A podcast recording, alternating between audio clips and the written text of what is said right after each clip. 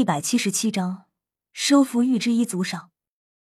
很快，一名壮汉赶忙上前给泰坦恭敬行礼：“您好，尊敬的泰坦族长，欢迎荔枝一族莅临我族。”泰坦挥挥手，哈哈一笑：“不用客气。”老犀牛在没在宗门啊？站在门口的两名玉之一族壮汉相视苦笑，心中暗道：不愧是大佬。恐怕也只有你敢叫我们宗主老犀牛这绰号了。心中虽在腹诽，但表面上可不敢流露半点出来。其中一人道：“宗主在，刚刚看到荔枝一族的马车，我们已经有人去回禀了。”话音未落，就听一个浑厚的声音从玉之一族的府邸内传来：“好你个老猩猩，我人还没走出宗门呢，就听到你那大嗓门了，居然敢叫我外号！”哼哼，泰坦听到这个声音，顿时开怀大笑起来。不服气啊？有本事我们比比力气，你赢了我以后，我就不叫你老犀牛，怎么样？敞开的大门内，一根身高只比泰坦矮半个头地老者从里面走了出来。此人面如重枣，一头宛如钢针般的短发已是花白之色，脸色红润，一双铜铃大眼炯炯有神。肩膀极宽，穿在外面的长袍虽然很宽大，但在行动之间还是能看出他那雄壮无比的身材。如果说泰坦像是巍峨的山岳，那么他就像是宽阔坚实的堡垒。两个老者一见面，几乎同时张开了双臂，坚实的胸膛重重的撞在一起，发出“砰”的一声巨响，那响声之大，如同打雷一般，可见他们是多么用力了。泰隆站在唐潇身边，低声道：“习惯就好。单属性四宗族中，我们与玉之一族的关系最好。爷爷和牛爷爷是铁哥们，从小一起长大的。每次他们见面都这样。果然，两位老人在大力碰撞之后，已经是紧紧的拥抱在一起，同时大笑起来。从泰坦手臂上纹起地恐怖肌肉就能看得出，他们这一抱可不是那么简单。”好你个老猩猩，力量又有所长进啊！不过，老子虽然没你力气大，但你也别想勒断我这身老骨头。泰坦没好气的道：“谁不知道你皮厚啊？”泰隆，过来，给你牛高爷爷见礼。泰隆赶忙大步上前，恭敬的向那玉之一族的族长牛高行礼，说道：“您好，牛爷爷。”牛高一把拉住泰坦的手臂，笑道。见什么礼？都是一家人，哪有那么多俗套？嗯，泰坦，你小子很壮啊，有你爷爷当年的风采。上次聚会还是你爸爸和你爷爷一起来的，我看将来你的成就一定会超过你爸爸。泰诺那小子还是瘦小了点。一听这话，唐潇不禁抽了抽嘴角。泰诺那样的身材还算是瘦小。那我算什么？细竹竿。泰坦并没有向牛高介绍唐潇和唐三，这是唐潇要求的，因为他要等时机自我介绍。泰坦道：“走吧，还不带我们进去？难道就让我们在这里喝风啊？”牛高嘿嘿一笑：“这不是见到你兴奋的忘了吗？走进去吧，你最喜欢的烈酒我可给你准备好了。”今天晚上咱们兄弟可要不醉不归，你要是不敢，你就是软蛋。狗屁！哪次不是你喝的爬回去，如同烂泥一般？来啊，我还怕你不成？牛高哈哈一笑，道：“那感情好啊，咱俩一起去喝个痛快。”唐潇在一旁默默的看着，与唐三、泰坦一样跟在两位族长身后。四名荔枝一族弟子以及两名充当车夫的弟子则跟在他们后面。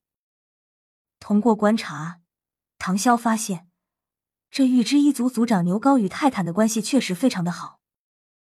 如果通过这层关系来与之接近的话，应该会容易一些。只是不知道如何才能打动这位老人。当然，必要时刻，那也只能一力破万法了。正像泰坦所说的那样。与之一族的建筑风格与荔枝一族几乎一样，一进门就有种熟悉的感觉。泰坦、牛高这老兄弟俩把臂而行，开朗的笑声几乎就没停下过，一直来到了大厅之中，这才分宾主落座。当然，泰坦与牛高都是坐在上首位的。泰隆自然没有坐在客席首位，而是将这个位置让给了唐潇，自己与唐三坐在下手。他这一行动，顿时引起了牛高的注意。能够成为族长的人，绝不只是拥有强横的实力就行，细心也是一方面。牛高的性格与泰坦有些相像，看到泰隆的动作，忍不住向泰坦问道：“老猩猩，你还没给我介绍呢。”这漂亮的不像话的小伙子是谁啊？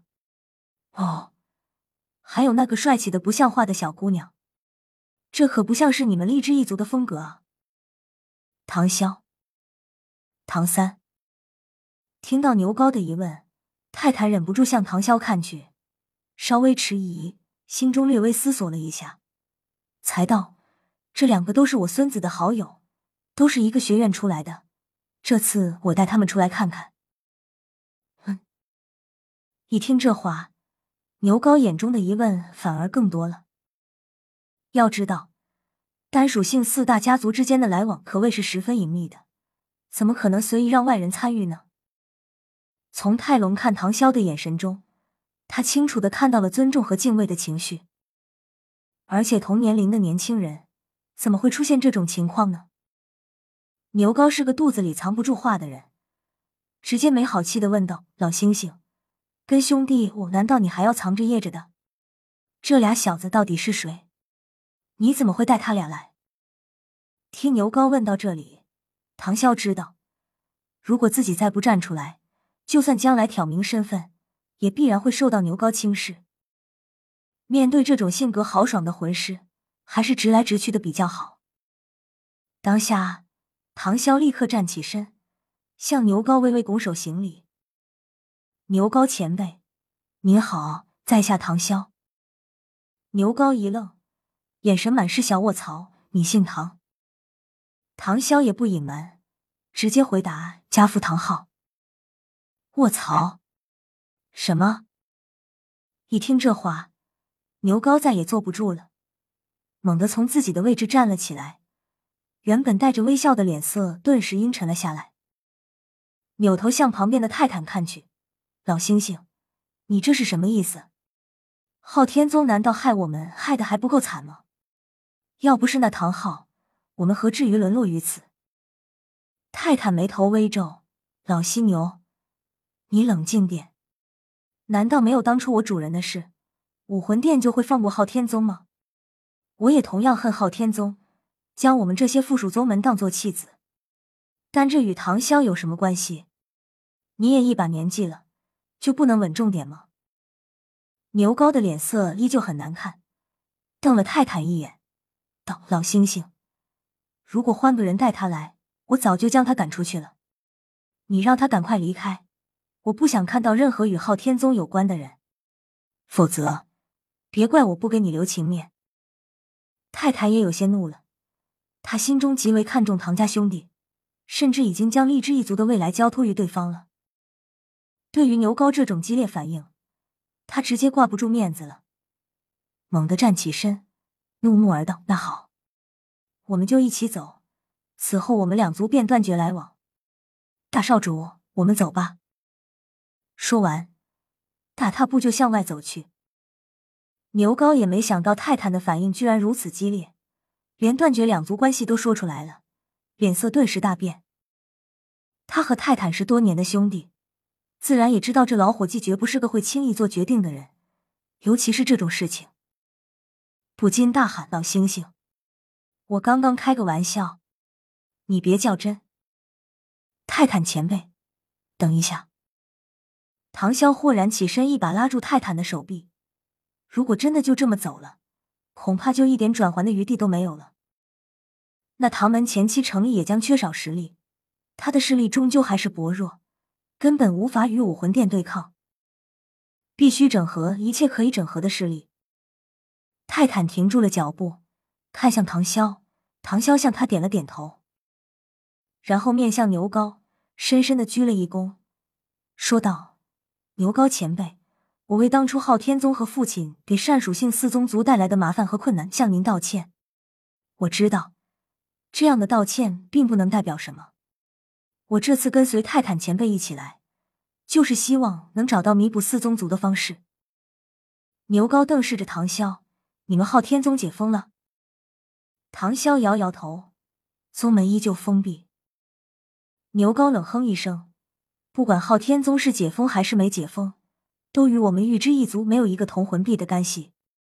我们过得很好，也用不着你补偿什么，也不是你一个乳臭未干的小子所能补偿得了的。听了牛高这句话，唐潇不怒反笑。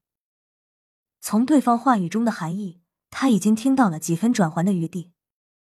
当然，这余地并不是牛高留给他的，而是留给泰坦的。此时，泰坦也已经转过身，站在了唐潇身边。面对牛高那愤怒的双目，唐潇嘴角挂着淡淡的微笑，显得很从容，优雅的气质没有丝毫慌乱。牛高前辈，我当然不能像您信誓旦旦的说，我能够为四宗族做什么。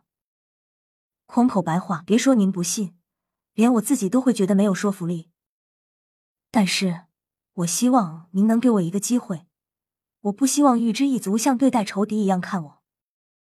牛高突然笑了，只不过他的笑容比起刚才那冷冽的表情更令人心寒，一股强横的压力骤然从他身上释放而出，宛如惊涛骇浪一般朝着唐潇压迫而来。未完待续。